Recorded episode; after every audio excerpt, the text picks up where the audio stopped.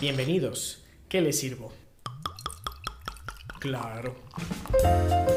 Las cinechelas. Las Cinechelas, con Karina Mejía. Y Charlie Acevedo. Aquí hablamos durante una hora Mm, o dos, a veces más. de cine, sus géneros, Directores, actores, la cartelera. las que nos gustan, las que odiamos y por supuesto, De chelas. quédate porque de que hay chela y hay tema, lo hay.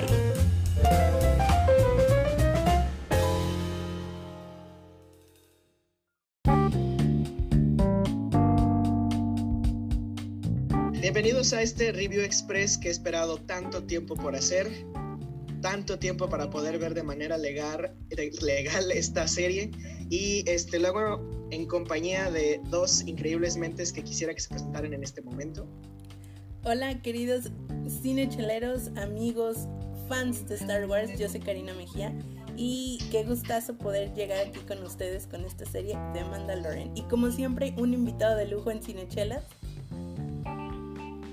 Hola, muy buenas, muy buenos días, tardes o noches, depende de donde nos escuchen. eh, la- la- las personas que, están eh, en este podcast.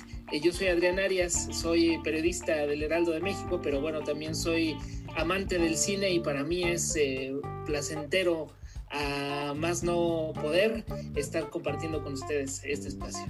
Y vamos a hablar de esta serie. Obviamente no nos vamos a ir de esta primera sección con tantos spoilers, vamos a procurar. Entonces, eh, eh, ya, ya saben que en este, en este podcast de repente se nos sale alguna verdad demasiado verdadera. Y vamos a hablar, eh, bueno, nada más para que los podescuchas sepan, solamente de la primera temporada por ahora. Yo honestamente no he visto, creo que solo llegué a ver un episodio de, la, de la segunda, no me he dado el tiempo de revisar más, pero... Y este, descubrí, Karina me, me hizo saber, porque yo no, no sabía, que están sacando un episodio por cada semana, eso yo no lo sabía, y está muy chido porque es como ver televisión a la antigua, ¿no? Es estar esperando hasta a la siguiente semana, el siguiente mes, a que salga lo nuevo, a que está, y eso se me hace muy, muy chido. Y pues bueno, ¿qué tal si les parece? Si empezamos con así como pros, cons, eh, como qué es lo, lo más rescatable de la serie, qué es lo que tal vez podrían mejorar para las siguientes temporadas y que empiece obviamente, ¿quién será? ¿Karina? ¿Adrián? Pues, ¿Quién sí, miren, si quieren yo, porque mi opinión es la menos experta en este tema. Yo, a ver, voy a dar mi currículum de Star Wars. He visto las seis originales, podemos decir, las seis originales. No he visto los spin-offs, la verdad es que no. Y hasta ahí llega mi currículum. O sea, conozco como la trama en general, pero honestamente cuando empecé a ver esta película estaba como perdida porque no sé en qué parte del tiempo, espacio, universo estamos. Pero bueno, ese también es otro punto a, a como analizar, ¿no? O sea, si alguien que no tiene nada de experiencia de Star Wars ve esta serie, ¿qué se encuentra, no? Yo como cada capítulo, como cada episodio, hago un comentario con el que pierdo amigos. Lo siento, debo hacerlo, pero hasta ahora llevo la mitad de la primera temporada y no me ha sorprendido para nada. O sea, es como estar viendo una serie de los noventas muy bien hecha. Y eso, pues digo, a ver, John Favreau tenía altas expectativas contigo. Me, me, estás quedando de ver, la verdad. La verdad es que sí. Lo que le puedo aplaudir a la serie, bueno, esa es la parte como que mm, no tanto. Lo que sí puedo rescatar, híjole, lo que más me ha gustado han sido las ilustraciones que vienen en los créditos, que no sé si realmente son storyboards, o sea, si realmente usaron esas ilustraciones como storyboard. Pero de ahí en más, es que no encuentro nada nuevo en esta serie, algo que diga, ah, mira, es que eso está espectacular. Y luego, yo no sé si hay como una cláusula ahí en donde diga, si vas a hacer una película de Star Wars o así relacionada al mundo de Star Wars, tienes que usar marionetas como en los 70s. Y yo me quedo pensando así como, ¿de verdad será necesario? O sea, viendo tanta tecnología, o sea, John Favreau, o sea, tú hiciste el Rey León, o sea, no, no sé, estoy con, como que con eso tratando de, de entender. Obvio entiendo la nostalgia al mil por ciento, pero híjole, e- esa es mi, mi opinión. Ya escucharon mi currículum y, y- pueden saber de dónde vienen estos comentarios. Entonces, les cedo la palabra a los expertos, a los conocedores y fans de corazón. yo no me considero un experto, pero sí un fan. Y este, pero quisiera escuchar primero a Adrián. Sí, por, favor. Por favor.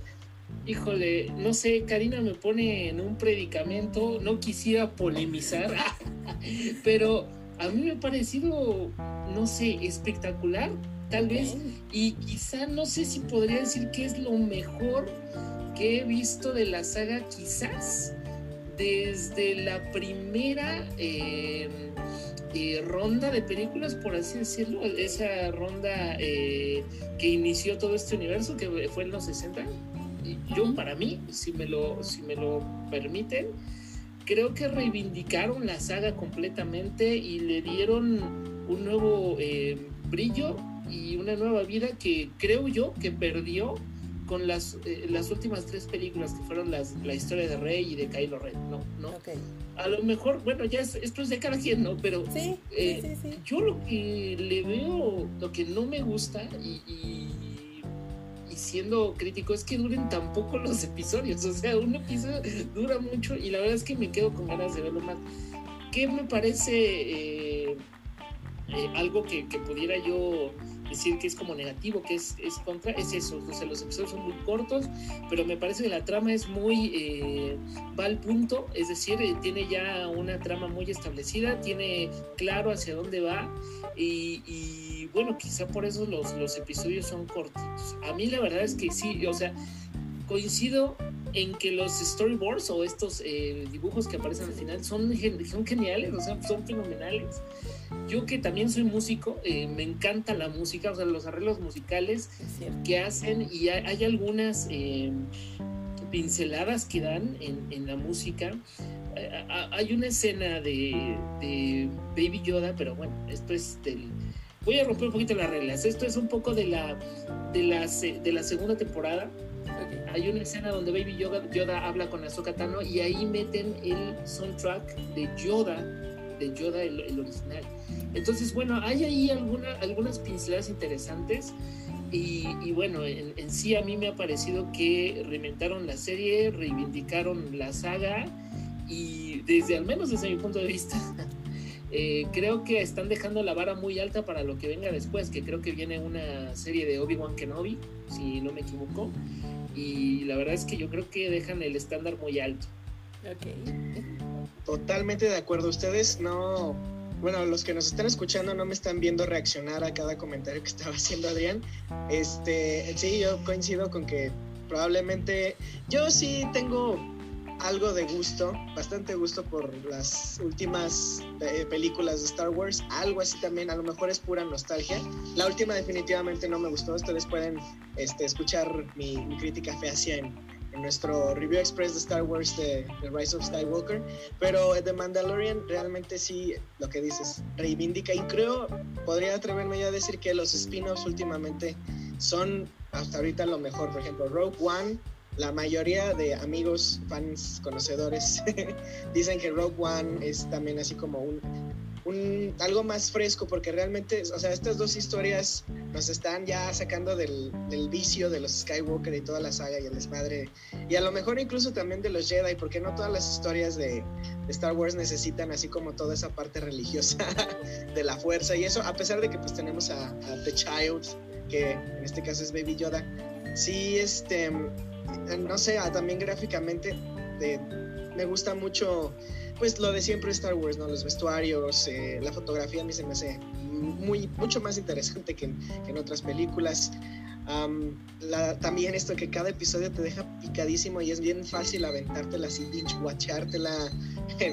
no voy a decir que yo lo hice, pero en un día sí lo hice. Entonces, sí, la verdad es que está, está muy fresco y sí, tengo altas expectativas ya después de ver el spoiler que no es por parte de ti, Adrián, ya había visto yo una foto de esta Rosario Dawson caracterizada como Ahsoka Tano en, en, Instagram, entonces pues ya no tengo otro remedio más que esta noche no voy a dormir, voy a intentarme esos episodios, porque sí, la verdad es que estoy muy, me, tiene así como muy emocionado, así como un niño, ese niño que del 90 y 5 que vio por primera vez Star Wars en su vida. Sí, la verdad, definitivamente sí me, me trae de regreso ese, ese sentimiento y crea uno nuevo ya como adulto, ¿no? O sea, está, está muy, muy, muy interesante. Y yo, la verdad, no sé, prefiero no hacerme como expectativas a los siguientes materiales, como lo, que es lo que va a ser Kenobi, o lo que va a ser, creo que hay unas que se va a llamar Resistance, no me acuerdo, ya ves, cada, cada cierto tiempo es Disney de repente saca proyectos que de repente se cancelan, que de repente se vuelven a abrir y que de repente se cancelan. Entonces, vamos a ver qué sucede, pero por lo menos yo creo que Mandalorian sí vamos a tener para un buen rato. Ahí tienen ustedes la diferencia entre comentarios de personas que tienen esta serie en el corazón y otra persona que, o sea, honestamente yo he hecho una reflexión muy arda y pues la verdad es que nunca tuve de niña una influencia que me llevara a ver estas películas cuando era niña, o sea, y estas películas ya hasta que era grande, o sea, ya incluso ya era adulta, sí, o sea, fue después de los 21, porque era como, bueno, ¿cómo es posible que vivas esta vida y esta era y no hayas visto Star Wars nunca. Y obviamente me estaba perdiendo de muchas referencias, ¿no? El otro día Charlie me decía, Roger, Roger, y yo, este, ¿qué? Y ya me dijo, sí, como, y yo, ah, como en Star Wars, y él, pues no necesariamente, pero pues también, ¿no? Entonces, miren, no, no sean crueles conmigo tampoco, porque, pues, e, esta opinión es como un poco más sin corazón, pues, así, así lo No, y está, está chido porque así ya podemos rebotar así como en una especie de debate. Y no, y no es, y no es que se desvalide en absoluto. De hecho, creo que está bastante bien saber como ese, ese otro lado de la moneda, ¿no? Igual, este, a lo mejor a nivel técnico no, no hay algo que, que puedas rescatar, tal vez. La verdad es que no, te prometo que he estado viendo la serie así diciendo, a ver, ¿Por qué la gente está como tan clavada en esta serie? ¿Por qué es tan sorprendente? Y yo me, les juro que me sentaba y la veía y decía, a ver, algo, algo, algo. Y veía a sus muñequitos que apenas si pueden abrir la boca y, todas estas, o sea, agradecía muchísimo cuando The Child, Baby Yoda, era en, por generación de computadora y no este muñeco tieso que o sea, yo entiendo que los actores necesitan como una referencia, pero era como, ¿por qué? ¿Por qué hacen eso? Pero bueno, creo que hay asuntos mucho más interesantes que abordar respecto a esta serie, porque, bueno, está claro con esta discusión de que va a haber personas que les gusta, otras personas que pues les dan muy X. Pero hay algunas cosas que se pueden analizar y que podemos ver como un poco más en retrospectiva, ¿no crees, Adrián?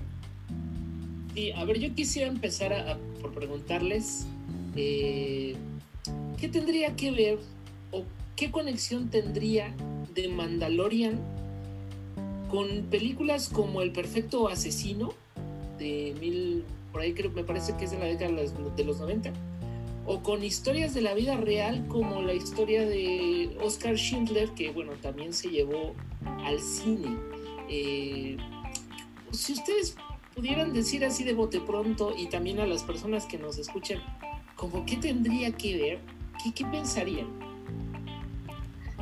Por lado del perfecto asesino, se me figura probablemente como una creación de personaje, como esta especie de héroe, no sé si, sea también arquetipo del antihéroe, como que el, misterioso, el habilidoso y que pasa no sé, como que se pasa de un, de un plano rutinario a, hacer, a dar un paso más, este, más en pro de, del bien, no sé, no, es, algo, algo así pues me suena que puede ser como los, la similitud con el perfecto asesino, que es de, ay, Luc Besson, se me acuerda, sí, sí, alguien, ¿no? Ok, es esa película. Sí, sí, sí, con la lista de Schindler sí, sí me cuesta encontrar alguna similitud, fíjate me gustaría, sí, ya, ya quiero saber qué, se les ocurre a ustedes o qué están pensando. Pues fíjate que yo lo, yo lo relaciono con esta parte, no sé, tú dime si también puede ir por ahí, donde este malandro, así que mata a sangre fría, de repente así como que su corazón se hace todo tierno y todo bueno y recoge a un, a un ser humano desvalido y lo acoge bajo su ala. ¿Sabes qué me recordó a mí, ahora que lo mencionas? a John Valjean de Los Miserables, que también, o sea, bueno, él sí tiene como una transformación más profunda como personaje, pero también, ¿no? Ah, toma esta, este niño o niña, en este caso pequeña, y, lo protege bajo su, su, cuidado, ¿no? Su tutela. No sé si va por ahí, a ver, tú dinos. Pues sí, sí, sí, sí, eh, en parte. A ver, creo que igual si me permiten ir un poco más allá de, del Mandaloriano y más allá me refiero a más allá del show, del impacto mediático, de toda esta industria comercial que se ha generado a, a, raíz de esta nueva serie.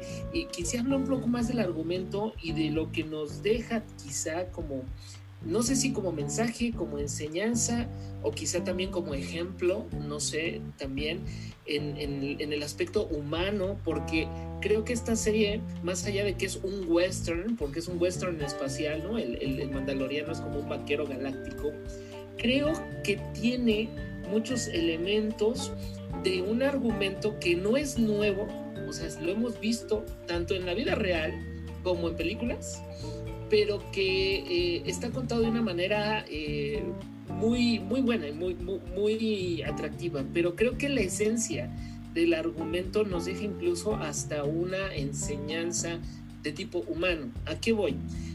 Si analizamos el, argumento de la, de la, historia, vemos que el mandaloriano es un personaje solitario que se dedica a actividades quizás ilícitas, o sea, es un cazarrecompensas, quizá también podemos decir que es un asesino a sueldo porque hace lo que le, le, piden, ¿no? Realmente es alguien que vive en la clandestinidad y en lo ilícito.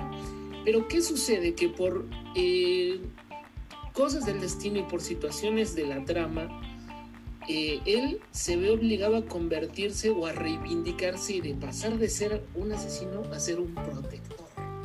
Entonces, ¿dónde veo la conexión con estos dos ejemplos que mencioné?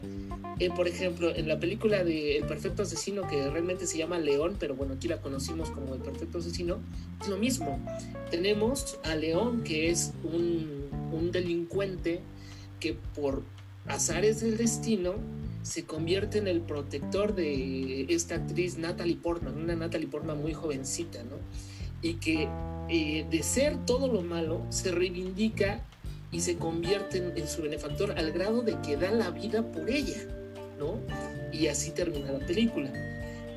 Ahora, esto eh, eh, es un ejemplo llevado al cine, pero también en la vida real podemos ver este tipo de situaciones. Por ejemplo, hablo de la historia de Oscar Schindler, que fue un empresario durante la Alemania nazi, que incluso formó parte del, partido nazi, y que él a ver todos los, los, abusos a los que eran sometidos los judíos, decidió también reivindicarse y protegerlos, ¿no?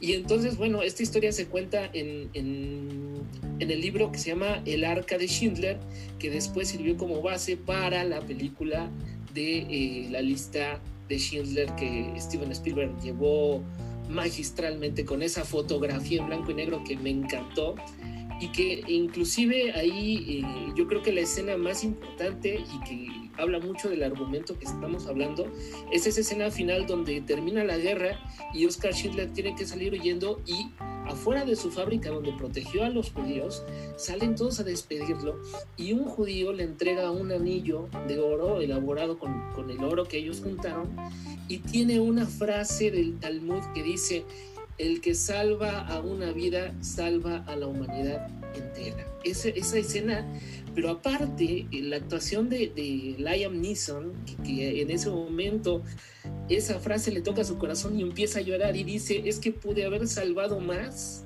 caray. O sea, me, me tocó. Y bueno, esa es parte del final de la película. Yo creo que el mandaloriano nos refleja este tipo de situaciones en donde eh, quizá eh, el personaje elige un camino eh, difícil o un camino ilegal o no sé, pero siempre tiene la oportunidad de reivindicarse, ¿no? Y creo que eso es lo que sucede desde el primer capítulo, porque deja de ser ese villano, deja de ser ese quizá matón, ¿no? Y ahora se convierte en el protector y en el defensor de la vida. Creo que ese es la aportación del Mandaloriano más allá de todo el show, de toda la gran producción. Creo que al final de cuentas la serie nos manda un mensaje muy humano ¿no? sobre esta dualidad de las personas y sobre la, la, manera de decidir hacer lo correcto en el momento indicado. No sé qué piensen ustedes sobre este pues, breve análisis. Sí, definitivamente me hace muchísimo sentido ahora que lo vemos desde el lado de Oscar Schindler. Este, además también hace como una reflexión bueno, yo creo que todas las máscaras en, en, todo Star Wars tienen esa reflexión de que siempre es una pantalla, ¿no? Este, y la máscara es algo muy importante para la cultura mandaloriana y este y es una insignia y si te la quitas ya no eres parte de nosotros. Es eso también es así como una identidad falsa y siempre siempre estás poniendo como identidades falsas entre las personas o, o una, una cierta pose ante, ante este, en ciertas situaciones, en tu trabajo, en tu, en tu vida este, pareja, en tu vida en familia, es, eh, pero a fin de cuentas no son ni siquiera el, este, la punta del iceberg de lo que realmente eres. Entonces, ah, yo conecto, ahorita que lo mencionas ya mucho, estas dos escenas finales con una escena climática, creo que en el episodio, en el último episodio de la primera temporada, donde pues simplemente ya spoiler alert, vemos su cara, ¿no? Vemos quién es, este, quién es esta persona, vemos al actor que lo ha estado interpretando, que ya no nada más es una voz con una máscara, y, este, y vemos realmente la fragilidad de, del personaje, ¿no? De que realmente, y, él mismo entiende su, como, su valor que como protector y también su poco valor porque simplemente él en ese momento era disposable y lo importante era que todos los demás se salvaran. Entonces, sí es, nos presenta un héroe que realmente no hemos visto, que hemos visto en otras ocasiones, no es nuevo, pero híjole, con, yo creo que en el universo este, en el que lo estamos viendo, en el contexto en el que lo estamos viendo los fans de Star Wars, sí es muy nuevo, a lo mejor. O sea, es distinto a los héroes que hemos visto en el universo de Star Wars. Ese es un muy buen punto. Sí, creo, creo que para... Porque estamos de acuerdo y ustedes van a estar de acuerdo conmigo esta serie tiene como una audiencia muy específica. O sea, no fue una serie como otros casos que se lanza y pues sí hay como un target más genérico. No, o sea, The Mandalorian es directamente a la gran comunidad de fans de Star Wars que yo, así personalmente, a mí me impresiona mucho que pueden pasar las décadas y las nuevas generaciones se siguen enamorando de esta saga. Muchísimo, o sea, muchísimo, muchísimo yo lo digo y yo lo comparo mucho con la saga, por ejemplo, de la que yo soy fan. O sea, me voy a mover a, donde yo sí, sí, sí nado en esas aguas. Yo veo, por ejemplo, a todo el fandom de Harry Potter. Entran así como unas oleadas de muchísimo odio y luego de repente se baja completamente la popularidad de, las, de la saga y luego empezaron con animales fantásticos y ya ahí fue como un no ya esto ya no me agrada tanto qué complejo es hacer que, que, esa, que eso que tanto les fascinó a esos primeros fans se siga transmitiendo generación tras generación tras generación, porque ya son que 50 años, o sea, es muchísimo, o sea, es la mitad de la vida de, de la historia del cine, básicamente, eso, o sea, es muy impresionante, ¿no? Fíjense que, que, me gusta muchísimo escucharlos porque a través de sus experiencias y su manera de interpretar la serie, alcanzo a ver qué cosas yo, honestamente, como, como no tan fan, yo no alcanzo a ver. Por ejemplo, honestamente yo le daba como mucha más fuerza al hecho de que esta serie va dirigida a un sector de fans que ya tiene una familia, que a lo mejor ya tiene uno o dos hijos, entonces se identifican mucho más fácil con este mandaloriano y su, su afecto pues por un bebé, ¿no? Básicamente, The Child es un, es un bebé con poderes, pero bebé al fin y al cabo. Entonces, Voy a hacer más larga esa metáfora todavía. es nuestra propia infancia la que estamos cuidando como mandalorianos. Oye, nuestra propia inocencia. Ahorita que así me, me, cayó el 20, ¿no? Si yo, si yo me veo como el mandaloriano y a The Child, es así como esto, esto que no. Y, y muchos fans lo están, este, o sea, sí, el cuerpo y espada láser, este, están defendiendo que las o que, el, o que el mood de Star Wars se mantenga de la misma manera. Por eso la última película de, la saga original, que es la de Rise of Skywalker, es, un, es puro fanservice. Y realmente no hay como esta parte que a mí sí me gustó de la última saga, de atreverse a buscar otros horizontes, a darnos otra, otro ángulo de la historia. Obviamente, pues se hizo un desmadre y pues. Pero sí, sí, fíjate, ya, termino ahí la reflexión.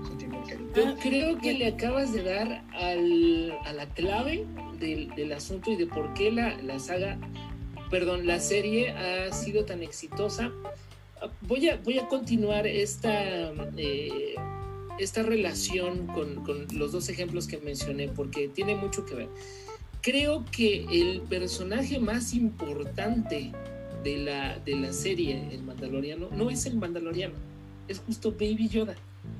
Porque aunque es un personaje pasivo hasta cierto punto, él es el personaje disruptivo que provoca el cambio en el Mandaloriano. ¿Ok? Si tú extrapolas a Baby Yoda de la historia, él va a seguir siendo el mismo mercenario que era antes. ¿Ok? Y, bueno, esto creo que eh, engloba y hace que encajar este análisis sobre el argumento, porque igual, cuando nos vamos a la película de, El Perfecto Asesino con John Reno, eh, si tú quitas a Natalie Portman de la historia, igual, no hay un cambio, ¿no? El personaje sigue siendo igual, solitario, asesino, vive al día, ¿no? Igual. Ahora, si lo llevas también a la lista de Schindler, quitas a los judíos de la historia y Schindler sigue siendo el nazi, el, millonario, el aprovechado. Es decir, creo que aquí el factor disruptivo que desata toda la trama y que también genera ese, esa empatía es el factor más pasivo, que es Baby Yoda, ¿no? Y creo que ahí eh, supieron hacerlo muy bien porque aparte de darle ese peso a ese personaje, lo hicieron tremendamente carismático. Entonces, dieron la, la fórmula perfecta, creo yo. Y fíjate, Adrián, que justo también en el ejemplo que nos das en, la lista de Schindler, la película, también una de las motivaciones de, del personaje de Oscar Schindler es una niña. No sé si recuerdas esa escena en donde están eh, literalmente limpiando el gueto y se ve una niña con un saco rojo. Digo, es uno de los únicos y pocos elementos de la película que sale con color. Y de hecho la historia me parece que, avala ese dato, ¿no? Que él efectivamente vio una niña primero este, en estos saqueos y después la vio pues pues ya como, como un cadáver y, eso pues lo impactó todavía más. Entonces creo que tiene todo, todo el sentido con lo Es la única escena de la lista de Schindler que tiene color, ¿no? Y el principio, creo que el principio, bueno, el principio y el final pero pues ya como, como paréntesis. Pero sí sí sí, sí sí sí, tienes razón. O sea, qué curioso también que es este el elemento de la niñez lo que desata el cambio en el personaje, ¿no? Ese elemento disruptivo, ¿no? Y creo que también tiene mucho que ver con lo que dice Charlie, ¿no? Tal vez nos vemos reflejados nosotros en ese, en ese, en ese sentir, en esa necesidad de protegernos, de ser protegidos. Que es precisamente también algo de lo que sufre el personaje, ¿no? O sea, él, no está como que todavía bien resuelto con su niño interior o con su infancia. Y de hecho vemos así como pequeños lapsos de qué fue lo que pasó durante su infancia y cómo la cultura mandaloriana fue y rescató su infancia de alguna manera o, simplemente la aceleró, o sea, y eso también, no sé, no sé ustedes, pero a mí es algo que sí me, me, motiva a seguir viendo la, la serie, quiero saber del pasado de este brother para, para realmente construir este personaje bien en mi cabeza, ¿no? Y pues a fin de cuentas es lo de siempre, ¿no? Joseph Campbell y el viaje del héroe, o sea, construyendo una historia que la que yo me puedo reflejar y puedo también así como hacer una reflexión sobre mi propia vida. Sí, y fíjate, yo creo que hay una línea muy delgada y justo lo estaba pensando entre toda esta filosofía que podemos rescatar de la película y que sea también una serie entretenida, porque tenemos muchas películas con, alto contenido filosófico, pero que la gente ve y se aburre y es como, ah, next, ¿no? Entonces es una línea muy, muy delgada entre realmente aportar algo y que las personas entiendan la serie, ¿no? Creo que estas series en específico tienen que tener una justa medida entre no ser demasiado complicadas como para que la audiencia no se pierda y no se haga bolas y tener lo suficientemente de, de complicado y de complejo para que sea entretenido, ¿no crees, Adrián? Sí, creo que eh, justamente eso, no es un argumento que eh, sea nuevo, ¿no? O sea, creo que el cine está plagado de estos argumentos, de estos eh, villanos que se reivindican, pero creo que la manera en que está contada y los elementos carismáticos, por así decirlo, de los personajes están, están haciendo que la, gente adopte, adopte la serie, la siga y, bueno, se quede con ella y desarrolle, bueno, pues todo un, ya un, patrón de consumo, porque ya también vi que están vendiendo el animatronic de Bebé Yoda, etcétera, etcétera. Bueno, eso es, eso lo hacen pues porque pues tiene que dejar eh, ganancia, ¿no? Tiene, es un negocio finalmente, pero creo que si nos quedamos con el mensaje esencial de la serie, del argumento, es un mensaje realmente muy humano, ¿no? Y eh, coincide con que eh, este elemento disruptivo que aquí es el bebé Yoda, que en, en el perfecto asesino es Natalie Portman y, que en la lista de Schindler es, eh, son judíos, estos tres elementos disruptivos se vuelven en el, en el sentido de vida de los personajes. O sea, y dan la vida por ellos. Creo que ese, para mi gusto, ese es el mensaje más importante que nos da el mandaloriano en el aspecto humano, ya dejando de lado todo el show, ¿no? Pero creo que es, es un mensaje muy humano y yo creo que también por eso me ha enganchado bastante. Sí, sí es cierto, porque si, si no te aporta nada la serie, al final de cuentas es como aburrido lo que sigue o digo, habiendo un catálogo tan amplio como Netflix, Disney Plus, Amazon Prime, que ya hablábamos en otro, en otro momento sobre todo esto, pues de qué competencia, la hay, ¿no? Así es, y a ver si algo de esto, Cari, te ayuda o este te, te mueve a ver la, la, serie de, de, una, de otra manera, ya que la termines. Este, y bueno, de, de, aquí yo creo que pues no queda nada más decir amigos que realmente de este lado la recomendamos. Así que eh, vayan a verla, ya está obviamente disponible en Disney, disponible en Disney Plus.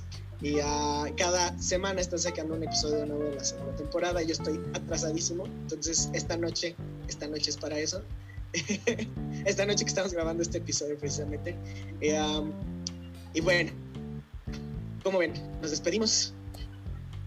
Venga, venga, este, y me quedo también con tu, con tu mensaje, mi querido Carlos. Creo que este el cine se hizo obviamente para entretener, pero creo que también para, para expresar. Y traigo a colación una, una, discusión que tuve en redes sociales en, un, en una página de cinéfilos donde eh, criticaban la película Roma. había gente que decía que era, era muy aburrida, que no contaba nada nuevo. Y yo ahí respondí algunos comentarios diciendo que, bueno, el cine se puede apreciar de diferentes formas. Lo, si, si quieres entretenerte, pues bueno, pero creo que también se presta para que interpretes y extrapoles, ¿no? Eh, el mensaje, ¿no? Y yo creo que eh, podemos ver el Mandaloriano como una serie que pues, nos va a entretener, vamos a ver efectos especiales, este, vamos a comprar, a querer comprar la camisa del Mandaloriano, el muñeco de Baby Yoda, pero creo que también invitar a la gente a interpretar la serie, ¿no? A ir un poco más allá, quizás a, a analizar a los personajes, ¿no? ¿Por qué la soledad del mandaloriano, ¿no? ¿Por qué? Y por qué esa soledad empieza a ser menos cuando conecta con Baby Yoda, ¿no? Y encuentra incluso algo que para él también lo, alimenta, ¿no? Y le da un sentido de vivir, ¿no? Creo que... Eh, pues invitar a la gente a que vea un poquito más allá del cine, más del entretenimiento, que se meta en interpretación, en en los personajes, ¿no? Y que extrapole algo que pues quizá le pueda dejar un mensaje al final, que creo que ese es el, fin último del arte, ¿no? Tocar alguna sensibilidad y aportar algo, ¿no? Yo creo que igual ese, esa sería mi recomendación, mi humilde recomendación para quien quisiera tomarla. Que es precisamente el objetivo de Cinechelas, darle, este, dar otro ángulo respecto a lo que estábamos viendo, ¿no? Y lo que estamos tomando, obviamente, el día de hoy no estamos tomando nada, pero sí, también. Este, es como no, ver, no, no vivir por vivir, sino hacer, hacer algo más con lo, que, con lo que estamos experienciando. Muchas, muchísimas gracias Adrián por participar de este Review Express. La verdad yo sí tenía muchas ganas de platicar este, esto contigo porque desde que te escuché eh, yo no tuve la fortuna de estar en, en, este, la entrevista que tuviste con Cari, pero escuchándola así fue así de, ah, hubiera querido estar ahí para que realmente discutiéramos un poco más respecto a eso. Este, ojalá, ojalá de verdad podamos seguir haciendo más episodios juntos y este... Y, y pues, uh, bueno, sin más por el momento, Cari, let's say goodbye. Sí, muchísimas gracias Adrián por acompañarnos el día de hoy. La verdad es que me encanta, ya les había dicho, escucharlos, aprender de personas porque siempre hay algo nuevo que aprender de otras personas, de alguien que ha visto una película que yo no y así viceversa. Entonces me encanta escucharlos, me encanta que, estés con nosotros, me gusta mucho escuchar tu punto de vista y tú eres bienvenido en todo episodio y todo Review Express que quieras compartir aquí con nosotros y con todos los cinechaleros que nos escuchan. Yo fui Karina Mejía, me pueden encontrar en Instagram como arroba Karina Mejía Picie y nuestro querido invitado al contrario, yo soy el encantado, y honrado me siento de estar con ustedes y bueno, pues eh, con gusto, con gusto cuando hay oportunidad y, se puede, igual y si me quieren contactar las personas que eh, están escuchando el podcast, estoy como arroba adri-telecom. Generalmente este eh, publico cosas sobre las notas que, que, hago en el periódico de negocios, pero pues si quieren eh, hablar también por ahí de, de, cine y todo, bienvenido. ¿eh? Ya, ya nos hecho, hemos quedado claro que todo tiene que ver con todo, ¿no? Sí, claro. De hecho, podemos de una vez decir que quedaría pendiente el review express de Mulan, la, la el live action, para, para, ver. Yo no tengo muchas expectativas, pero sí me dan muchas ganas de verla. Se estrena ya este, este viernes del día que estamos grabando este episodio, entonces estaría chido, ¿no? Venga, con gusto. Con sí, gusto. sí, adelante. Yeah, que se arme. Bueno, yo fui Charlie Acevedo, amigos. Un gusto tener a Cari, Adrián aquí con, este, conmigo hablando de filosofando, pues hoy no al calor de las chelas, pero, pero sí al calor de la noche, al frío de la noche. Me pueden encontrar en Instagram como arroba charliechelas. Recuerden también seguirnos en arroba cinechelas y vayan a nuestro bio para en nuestro OmniLink. Ahí pueden encontrar lo último, lo último que este, lo, lo último, lo más relevante que traemos en Cinechelas. Y pues para cine, charlas y chelas, cinechelas. Nos vemos en el siguiente Review Express. Chao, chao.